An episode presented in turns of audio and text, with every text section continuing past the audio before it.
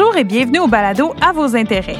Mon nom est Ashley et aujourd'hui, on se retrouve pour la deuxième partie de notre balado Regard sur 2024 en compagnie de notre invité Marc Gagnon, gestionnaire de portefeuille et bien sûr de mon collègue Sébastien McMahon, stratège en chef. On continue de parler de prévisions pour l'année 2024 en matière d'actions, d'obligations et du marché financier en général. Alors bonjour vous deux. Salut Ashley, salut Marc. Bonjour Ashley, bonjour Sébastien. Alors là, si on continue notre discussion de la semaine dernière, comment est-ce que les marchés devraient se comporter à travers tout ce qu'on discutait? Bien, il y, a, il y, a, plusieurs écoles de pensée, euh, il y a plusieurs études qui ont été faites. Euh, je vous dirais que chaque marché est assez euh, différent dans le temps. Ça dépend toujours de la conjoncture économique, mais il y a quelque chose quand même qu'on a une étude qu'on a regardée qui couvre au-dessus de 100 ans. Puis euh, ce qu'on voit, c'est que les marchés boursiers ont tendance à faire un, un, creux après que la Réserve fédérale américaine ait commencé à couper son, direct, euh, son taux directeur. Donc ça, ça ne veut pas dire que nécessairement les marchés vont reculer. Ça ne veut pas dire ça du tout, mais ça veut quand même dire qu'il faut rester prudent. Il ne faut pas être complaisant. C'est pas parce que la Réserve fédérale décide de commencer à baisser son taux directeur que nécessairement les marchés vont aller vers le haut.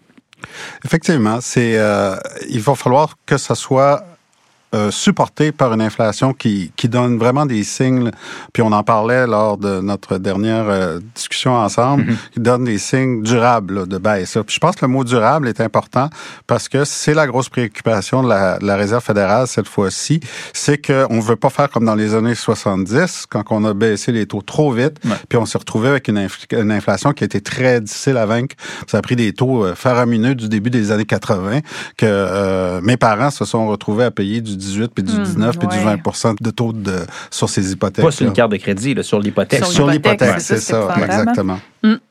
Puis, est-ce que vous auriez chacun des prévisions courageuses à faire? Là? Des éléments peu probables, mais qui pourraient quand même peut-être marquer l'année?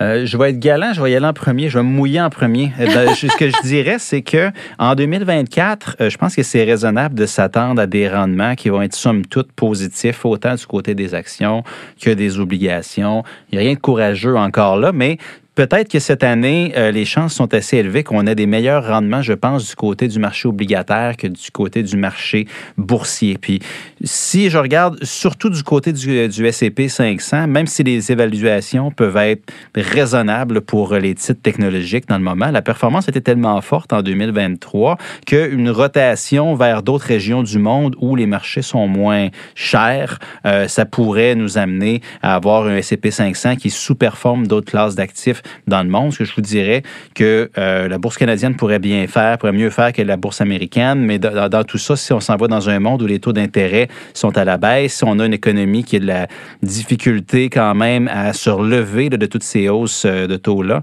on pourrait facilement se retrouver avec des taux d'intérêt qui, tout le long de la courbe, même les taux long terme, qui baissent à un certain niveau, puis on pourrait avoir une surperformance côté du marché obligataire en 2024 versus le S&P 500 qui a bien sûr gagné la couronne là, en 2023.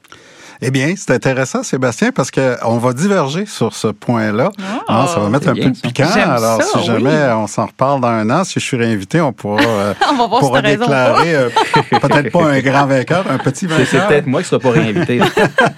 Mais euh, en fait, je, je, vais être beaucoup plus délicat en disant que je crois que tu vas avoir raison jusqu'à un certain moment dans l'année. Je crois qu'en début d'année, les obligations vont mieux faire que les actions. Mais à partir du moment, et je crois que ça va quand même arriver là, en 2024, bon, dépendant des marchés, il va avoir des coupures de taux et à partir de là, je crois que le marché boursier va commencer à bien faire. Ce qui fait que je crois que le marché boursier, dans la deuxième partie de l'année, au, final, il va coiffer le, le, le, marché obligataire. On verra. Euh, c'est peut-être euh, la plus la plus intéressante de nos prédictions parce qu'elles sont pas exactement au même endroit. Mais euh, mais je vais vous en donner d'autres acheter comme ça, je vais avoir au moins la chance d'en avoir une de bonne. Euh, je crois que les les les, les fameux Magnificent Seven là qui ont aidé le marché boursier à si bien faire en 2023, ben beaucoup de gens pensent qu'ils vont avoir beaucoup beaucoup de difficultés en 2024 et que ça va être tiré vers le bas le marché boursier américain. Je crois qu'ils vont faire à peu près en ligne avec le marché. Je crois qu'il euh, va y avoir des gagnants, il va y avoir des perdants. Ça vous prend un gestionnaire actif pour vous aider à vous démêler là-dedans. Mais je pense qu'au total, il, ça ne sera pas là, un, effondrement. Alors, euh, ils vont faire à peu près en ligne avec le marché. Ce qui m'amène à dire que d'après moi, le marché US puis le marché canadien vont connaître deux bonnes années. Euh, il y a des possibilités que cette prédiction-là trébuche quelque part et se ramasse dans le caniveau, mais je suis assez positif pour euh, les rendements de 2024 personnellement. Puis tu sais, ce qui est important, euh, tu sais, comme investisseur, c'est d'essayer de bien anticiper euh, la trajectoire en cours d'année. Tu sais, le 30, du 31 décembre au 31 décembre, c'est un peu arbitraire, mais en cours d'année, il faut s'attendre à de la volatilité. Mais je pense que je vais te copier, puis je vais faire une deuxième prévision pour moi aussi avoir plus de chances d'en avoir au moins une de bonne si on a un ralentissement économique qui se traduit en récession en 2024, ça veut dire que quand cette récession-là va être finie, on va avoir un nouveau cycle économique qui va commencer. Puis généralement, quand ça, ça arrive, le dollar canadien est une des devises qui performe le mieux en début de cycle. Donc, je m'attendrais à ce qu'en 2024, quand on reprenne le, photo finish, là, à la fin de l'année, le dollar canadien pourrait être euh, relativement plus haut que les niveaux actuels. Environ 73, 74 sous. Euh, on pourrait être à 78 sous, quelque chose du genre, peut-être que 80 sous à la fin de l'année prochaine si on est chanceux. Donc, ça pourrait venir avoir un impact assez important sur le portefeuille des investisseurs. Tu sais que c'est une prédiction qui me fait chaud au cœur, Sébastien, parce que je suis principalement un gestionnaire d'actions canadiennes. Puis si le dollar canadien va bien, ça veut dire généralement que les ressources vont bien aller. Et ça veut dire que le Canada va bien aller. Puis ça va quand même dans le sens où ce que je pense qu'effectivement, quelque part, quand on va entrevoir la reprise économique, qui, je crois, pourrait être synchronisée, on parle de l'Europe, la Chine euh, et les États-Unis, ben quelque part, même si on la prévoit quelque part en 2025, si on on a assez de conviction qu'elle s'en vient, on pourrait voir déjà les tics cycliques canadiens rebondir en 2024. Hmm. Et ça, pour un marché euh, comme, comme, comme celui que je gère le, principalement, c'est une excellente nouvelle. Puis, si on devait prédire qu'est-ce qui allait se passer en début d'année, euh, pour que vous retourniez à la planche à dessin sur vos prévisions, ça serait quoi? Oui, ça, c'est la question toujours euh, pour voir sur quelles hypothèses est-ce que tout votre scénario-là, l'histoire que vous venez de raconter là, tient? Je dirais que si on a en début d'année euh, une détérioration rapide des marchés euh, du travail nord-américain qui se produit. Si tout d'un coup, souvent, ça surprend une récession, le, coup près peut arriver assez rapidement. Si tout d'un coup, on voit le marché du travail américain, que création d'emplois euh, s'effondre et puis tout d'un coup, on tombe dans un scénario de récession, mais ben là, je pense qu'il va falloir tourner à la table à dessin. Les, les, banques centrales vont couper beaucoup plus rapidement et beaucoup plus massivement qu'on peut le penser aussi. Quand on dit que les banques centrales vont normaliser progressivement, bien ça, c'est dans un scénario, ce qu'on atterrit, puis ça fait pas trop mal. Si on rend compte que l'atterrissage n'est pas en douceur, mais il est très turbulent, euh, on va avoir des coupures plus fortes. Les marchés boursiers deviendraient très volatiles. Puis là, c'est assez clair. Je pense que dans la première moitié de l'année 2024, bien là, la couronne de champion irait vraiment au marché obligataire.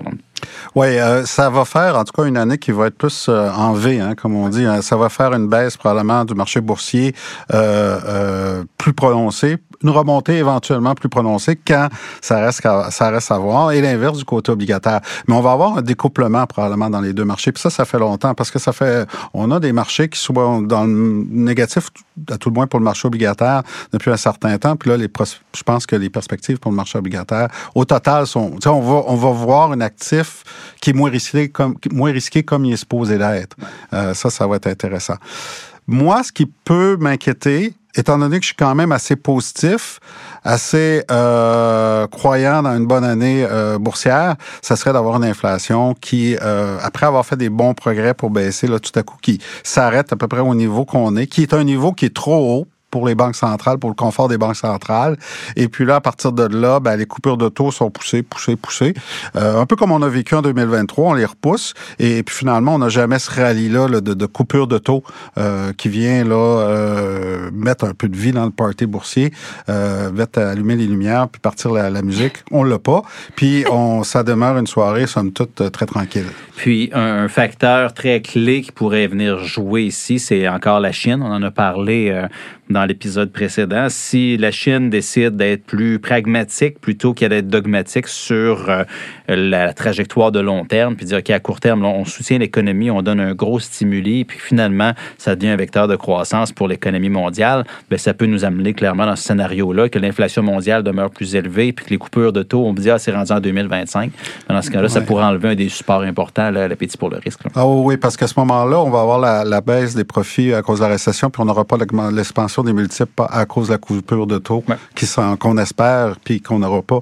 Et puis ça, c'est le scénario pour qu'on ait, après une année 2023 correct, mais sans plus, euh, on aurait un retour en arrière en 2024 dans des années plus difficiles, de rendement plus difficiles, que je pense qui serait très mal au point de vue des investisseurs qui ont hâte d'avoir des, beaux rendements comme on a déjà connus. Oui, puis comme on disait au début de, notre enregistrement qu'on avait fait pour la revue de l'année 2023, là, le, le, vieil adage qui dit que c'est difficile de faire des prévisions, surtout quand on parle du futur. Là. Ben, 2024 probablement est une des années qui est je trouve que c'est toujours difficile de prédire une année, mais 2024, je dirais que euh, l'ensemble des probabilités est assez étendu. Oui, euh, j'aurais goût de faire une, petite farce, Sébastien, puis te dire que tu dis toujours ça chaque année. c'est pas vrai. c'est pas vrai du tout. Mais non, je pense que le plan de match est assez clair. On a une, euh, une, récession plus ou moins sévère, probablement moins que plus en début d'année. Puis on a des coupures de taux, puis on, on reset tout ça, on met tout ça à zéro, puis on repart avec un cycle économique positif. Ça, je pense que c'est quelque chose qui est, qui est assez dans le sens du courant. Par contre, les embûches potentielles, la Chine, les élections, le comportement de l'inflation sont puis il y a bien des choses qui restent quand même à tomber en place telles que prévu, puis je me sens entre guillemets. Euh, si jamais on a des surprises de ce côté-là, ben là, le scénario de base va être à retravailler. Oui, il va falloir te réinviter en cours d'année pour réviser les prévisions. pour réviser. Je suis toujours disponible pour une, bonne discussion. Alors voilà donc la fin de notre épisode pour les marchés boursiers et les prévisions de l'année 2024. On espère que vous avez trouvé les informations intéressantes et merci encore une fois à toi, Marc, d'avoir accepté notre invitation au balado et merci, Sébastien, pour ta présence. On se revoit la semaine prochaine. Vous avez aimé cet épisode et vous aimeriez en apprendre davantage sur l'actualité économique? Abonnez-vous à notre balado à vos intérêts, disponible sur toutes les plateformes. Vous pouvez aussi visiter la page Actualité économique sur ia.ca et nous suivre sur les réseaux sociaux.